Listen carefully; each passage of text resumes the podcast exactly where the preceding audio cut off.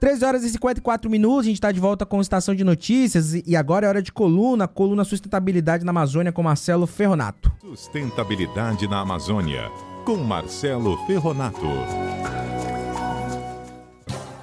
E hoje o tema é o seguinte: tem sido cada vez mais difícil recuperar as florestas degradadas. Marcelo, boa tarde para você, bem-vindo ao Estação de Notícias.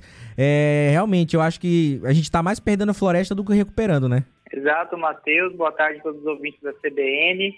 É, hoje eu queria repercutir um, um estudo que foi é, conduzido aí pela, por cientistas da Rede Amazônia Sustentável, que é uma rede de, de instituições de pesquisa que envolve mais de 30 instituições, né? E o artigo ele destaca que a Amazônia ela vem crescendo mais devagar do que se imaginava e que está ficando mais difícil e urgente recuperar as áreas desmatadas, Matheus. Essa que é a grande questão que envolve aí o estudo. E aí o estudo vai falar que as mudanças do clima, né, de áreas com baixos índices de cobertura florestal são questões que influenciam essa questão da recuperação das áreas, que dificultam, né? Porque essas áreas desmatadas, elas causam, as secas são mais intensas, as fontes de sementes também que vão potencializar a recuperação natural das áreas também fica torna-se difícil, além de outros fatores aí né, climáticos, né, chuvas, torrenciais, uma série de outras questões. E aí fazem com que as árvores cresçam mais devagar e vão absorver menos carbono. Com isso, algumas áreas né, que são muito mais sensíveis, com solos arenosos, principalmente, e outros tipos de, de vulnerabilidade, a recuperação natural vai se tornando praticamente impossível. E aí a, a pesquisadora, a pesquisadora que, que fala sobre o artigo, né, que é a Joyce, que é uma pesquisadora da Embrapa Ocidental, ela fala que recuperar é fundamental, mas só não, mas não devolve né, aquilo que, que foi destruído, só uma parte daquilo. E quanto mais tempo a gente demorar para iniciar a recuperação das áreas, mais complicada a situação vai ficar. Então, obviamente, a melhor alternativa é continuar não desmatando, né?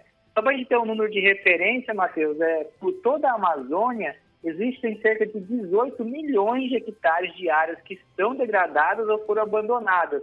Ou seja, são cerca de 23% da área que foi aberta para cultivo de pastagens e que hoje ou tem uma baixa produtividade, que é insignificante em termos econômicos, ou então ela está abandonada mesmo se tornou capoeira. Quando ela se torna capoeira, quando a gente, vai para o termo de biodiversidade, né? Quanto que se perde com ele, com isso?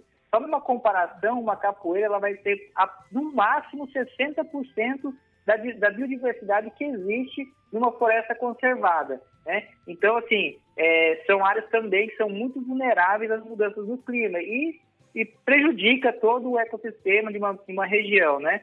Então, assim, é, a floresta amazônica ela depende da própria umidade que ela gera e aí manter-se, né, é, sobre esses níveis de seca, de seca é muito prejudicial à floresta que resta em pé ou em pequenos fragmentos.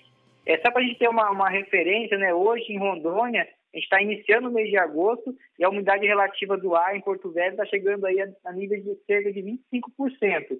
E o desmatamento no estado do primeiro semestre bateu o recorde dos últimos cinco anos.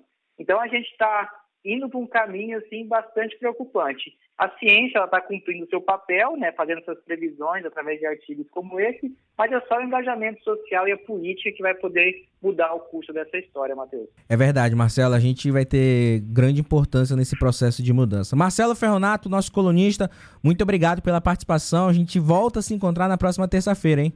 Até a terça e boa semana a todos.